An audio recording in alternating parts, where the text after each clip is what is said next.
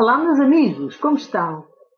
Passa algum tempo que não vos transmito a minha mensagem habitual de arte de viver, eh, de informar sobre temas culturais que são extremamente úteis para a nossa cabeça. Hoje vou chamar a isto o direito à preguiça e, e vou dizer porquê. Os tempos livres sempre foram usados pelas classes superiores. A pirâmide social existe, já tenho falado disto aqui várias vezes.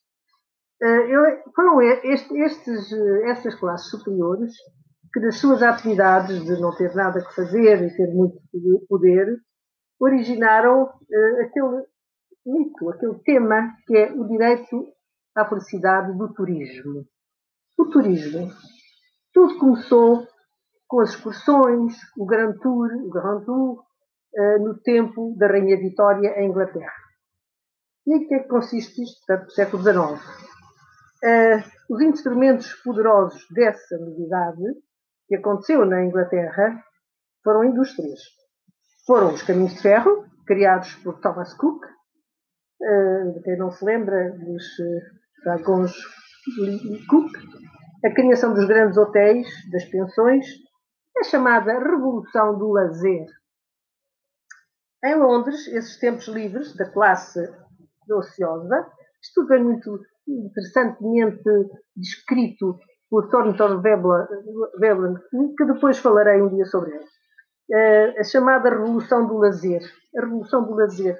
Isto é, não ter nada que fazer e ter, ter tempo livre para fazer o que se quiser. E isso pode ser uma mais-valia para todos.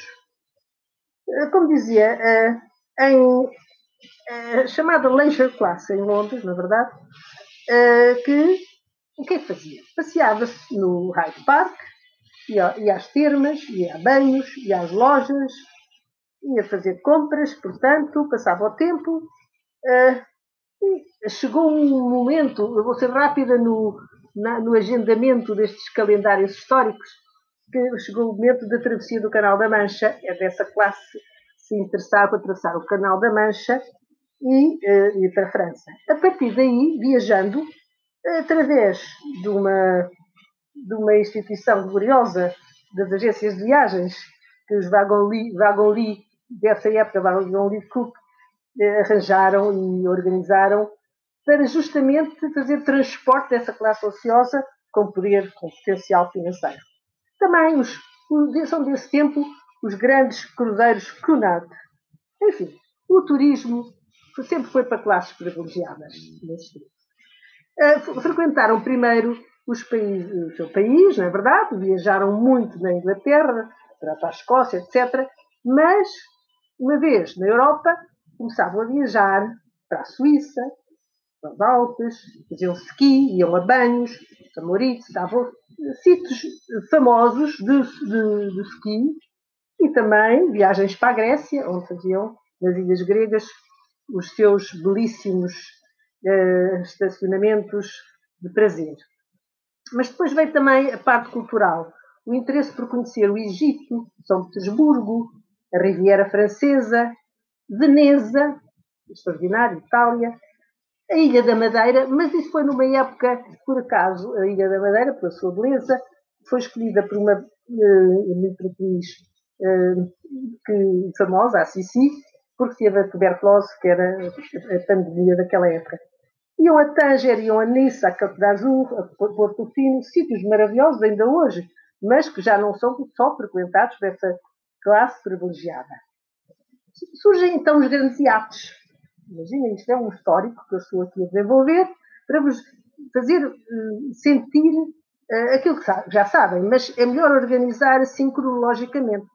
Hoje, além dos grandes iates que as pessoas passaram a ter e que viajavam maravilhosamente, os grandes automóveis dessa época, eh, finais do século XIX para passagem para o século XX, depois surgem os aviões, foi até um brasileiro, que agora não, não me lembro o nome dele, muito interessante.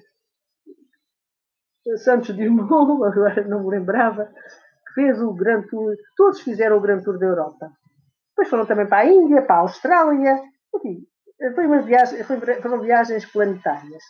Nas guerras que houve no século XX, eh, aconteceu a democratização do poder, do, do, prazer. Houve uma mudança de costumes, começam a aparecer os charters, as pessoas já começam, uh, as elites a diferenciar-se, donos, mas os donos do seu próprio tempo continuaram a viajar em paquetes de luxo, hotéis de luxo, as elites do prazer. Mas o lazer culto dá prestígio às pessoas. Também fazem a filantropia, apoiam as artes, eh, mas houve também o triunfo do hotelismo, os grandes hotéis, hotéis de luxo. Eh, eu sei as histórias dos hotéis, que posso contar depois noutra ocasião, e basicamente eh, todos viajavam em primeira classe, sempre. Era high society. Surgem os primeiros guias, não é? O Guide Bleu, em França, o Michelin, procurar a felicidade, o convívio surgem nas as máquinas, então, o que é que surge mais? Quer dizer, eu estou-me aqui a lembrar, uh, dentro desta minha habitual deriva de informação interessante, culturalmente fundamental, e ainda por cima sobre o turismo, que, é, que nos toca especialmente, a máquina fotográfica, a Kodak, as revistas, mas principalmente a Kodak, uh, as máquinas fotográficas passam a vincular as pessoas uh, aos sítios e, trazer consigo as memórias. É uma distração e um repouso. Faz bem ao espírito e requer muitos apoios de trabalho de gente útil a muitos. Paris teve grandes mudanças, entretanto. Uh, grandes urbanizações, uh, uh, urbana, a parte urbana, cria os clubes, o Jockey Club, o, Antera, o Cercle Interallier, para essas pessoas. Também os cabarés, a cultura do, do consumo, aparece as grandes marcas, é o direito à alegria. E, simultaneamente, começa a surgir o teatro do pobre, para o povo. Trabalho e lazer são valores da civilização. Não há civilização sem trabalho e lazer. O lazer também tem que existir. Nos arredores de Paris há os Luna Parques, os carrosséis, cria-se a Torre Eiffel, que é uma grande uh, imagem de marca desta cidade. Entretanto, outro nome, os Irmãos Lumière. Os Irmãos Lumière inventam o cinema, com riso, com sexo, com voyeurismo burguês e com a vertigem do, do, do consumismo. E, e, sobretudo, naquelas salas escuras, lado a lado, ficavam pessoas da classe alta e, e pessoas da classe baixa. Pronto. É, é uma coabitação de classes que tendencialmente se veio a, a, veio a acontecer, se veio a verificar. Uh, quanto ao domingo, é o, te, o tempo para fora da cidade. A Itália, vamos falar de Itália, o lazer é mais culto. É, há uma grande ostentação, é a construção da identidade social, a cultura, os festivais de teatro, os cafés, as óperas, o próprio carnaval, o carnaval de Milão era estrondoso, o carnaval de Veneza ainda hoje. Ler jornais, revistas, ir às grandes festas do calendário.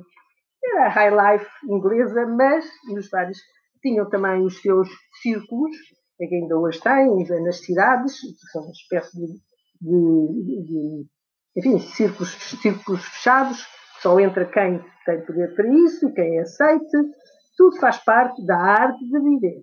E para cada uma destas situações tinha que haver um determinado address code. Até que surge uma mudança disto tudo, que foi uma, enfim, uma alavancagem de um novo mundo que ainda hoje, que hoje está instalado. Sempre houve jogos desde o tempo, claro, estou a falar dos Jogos Olímpicos, tenho que ir ao tempo dos gregos, antes de Cristo.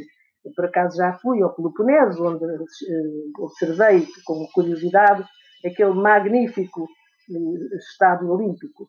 Mas os ingleses é que foram, em 1840, os grandes sportsmen, com os cavalos, com a criação dos clubes de jockey. Eh, eles eram amantes da velocidade. Eh, eram as bicicletas, os nadadores, os remos, as corridas de remo. Enfim, o desporto passou a ser um tema para o turismo. Chegaram os calendários, a volta à França, a velocidade, os músculos, a ginástica, eh, o aspecto físico das pessoas passou a ser diferente. E o que é que acontece entretanto?